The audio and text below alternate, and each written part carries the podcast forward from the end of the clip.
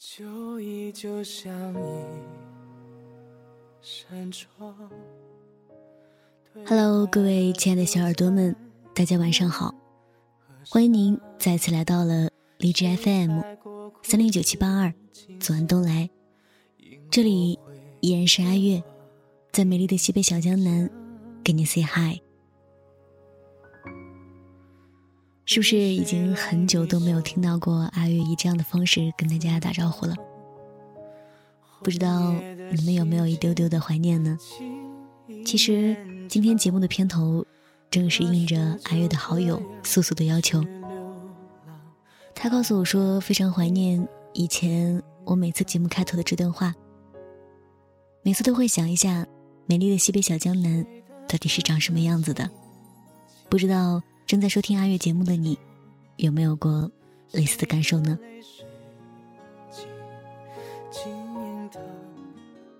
好了，今天要跟大家一起分享的是素素写的一篇《你是我平淡岁月的星辰》，而这篇文章呢，是写在上一次阿月在收集青梅竹马的稿件的时候，一起来听一下吧。枫叶红了满就说这场故梦里，人生如戏一场，还有谁登场？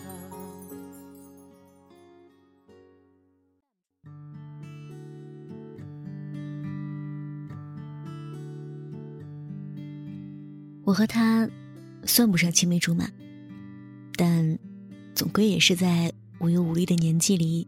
一起成长了两年，记忆里的少年很淘气，总是欺负我，但又总是形影不离。我还记得在《精卫填海》热播的时候，我天天跑到他们家去看电视，无论他怎么撵我，我都不愿意走。到最后，精卫化作鸟的时候，他一个大男生，愣是拉着我的手，跟我一起哭了。安徽的棉花未开的时候特别美，那时候呀，还喜欢看《虹猫蓝兔七侠传》这样的动画片。漫长暑假的每天上午，我们都会用枯木枝当做动画片里的剑，在棉田旁比划来比划去，假装我们是武功盖世的江湖英雄。好像就那样，一天天的，棉花都一点点开了，也更加美了。柿子也渐渐成熟。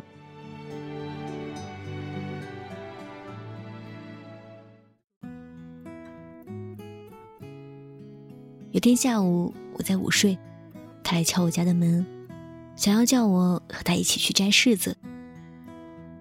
房东家里有种了很多的柿子树，但是他怕我们从树上摔下来，从来不让我们去摘。我太困了。索性没搭理他，就连他在门外模仿我老妈的话，也没能够把我叫出去。最后，他就一个人去了。正爬上树，就看见他妈妈骑着自行车回来了，顺手就操起树枝，把他从树上打了下来，围着小院儿跑了好多圈儿。我们每天去上学的路上，都会路过一片小树林。有次，我们为了整蛊路人，挖了个小坑，在里面埋了个尖锐的废铁器，然后用枯黄的叶子铺在表面。终于，在我们回家的时候，看见一个男人一瘸一拐的走着离开了小树林。呵呵，有没有很坏的感觉啊？那时候我语文成绩好，他数学成绩好。语文老师说他上课老吃零食。而数学老师说：“怎么教我，我都不懂。”这样刚好可以互相告状，大概也算是一种乐趣吧。有段时间，我被传染上了腮腺炎，只能待在家里。他每天回来给我说班上发生了哪些事情，教了哪些知识，还一本正经的教我做作业。平常都不记得有什么作业的人。在那一刻，让我觉得格外的认真。零八年的冬天，安徽大雪，房檐上都是冰尖儿，我们也堆了大大的雪人。院子外边有个小湖，他带我在湖边撬冰，然后再到厨房里面用热水冲洗干净，再蘸上点白糖，甜滋滋的感觉在心里面久久回味。小树林就在湖的对面，有一条捷径可以直接抵达我们小院儿，但是必须要跨过一个沟。有次我们试了一下。他在对面伸着手说：“一定能接住我。”我还是害怕。他说：“抱我过去。”我说：“这要是掉下去，那可怎么得了啊？”最后还是作罢，继续的每天穿过小树林，然后捡起地上的一团雪，搓成一个个雪球，一边走一边跑着，一边打起了雪仗来。时光错落里。我们终究走散，但是地球是圆的，我们也总会再遇见的。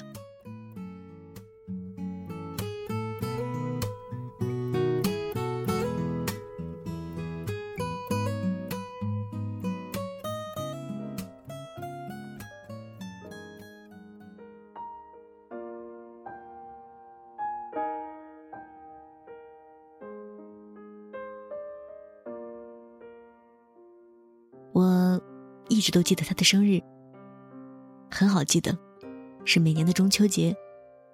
因为那时候他总说，在这一天，别人都想着团圆了，大家都想不起来是他的生日。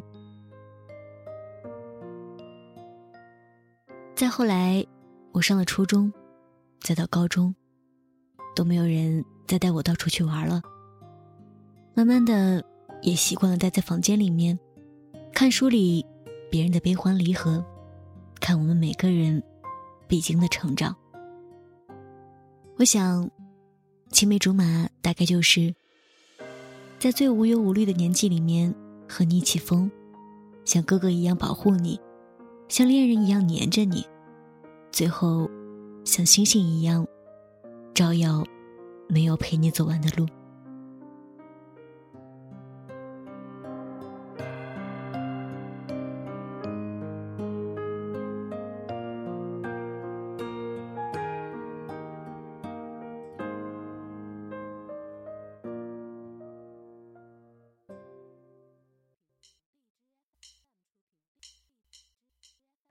好了，今天分享给大家的素素写的一些关于他童年的一些记事，就跟大家分享到这里了。如果正在收听阿月节目的你，也有一些非常有趣的故事，或者你身边的一些见闻，想说给阿月听的话，都可以发送到阿月的 QQ 邮箱四六五七零零七四一艾特 QQ.com，亦或是直接私信阿月，都是可以的哦。好了，各位亲爱的小耳朵们。晚安，好梦。为什么花朵凋零，失去了盛开的冲动？呜啊，能否为未来放心，抹去孩子眼中泥泞？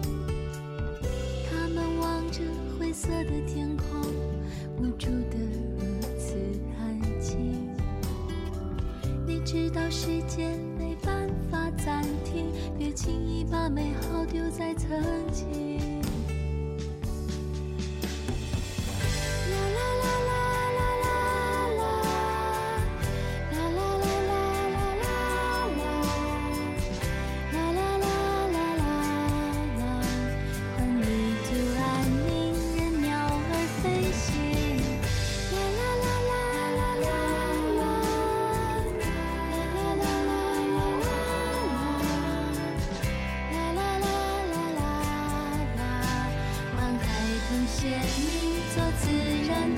想你。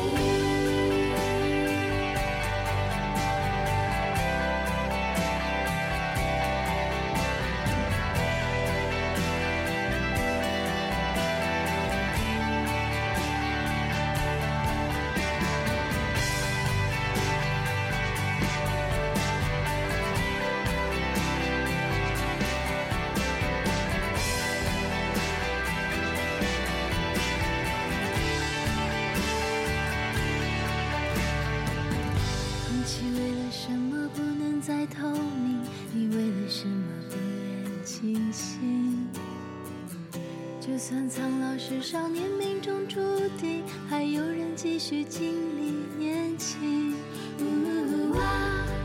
为什么花朵凋零，失去了盛开的冲动？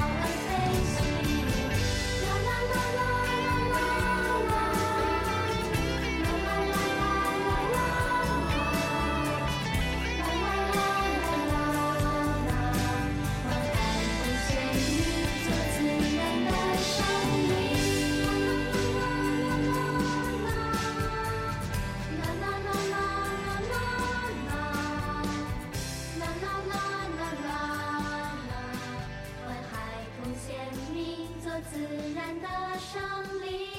啦啦啦啦啦啦啦，啦啦啦啦啦啦啦，啦啦啦啦啦啦。同现。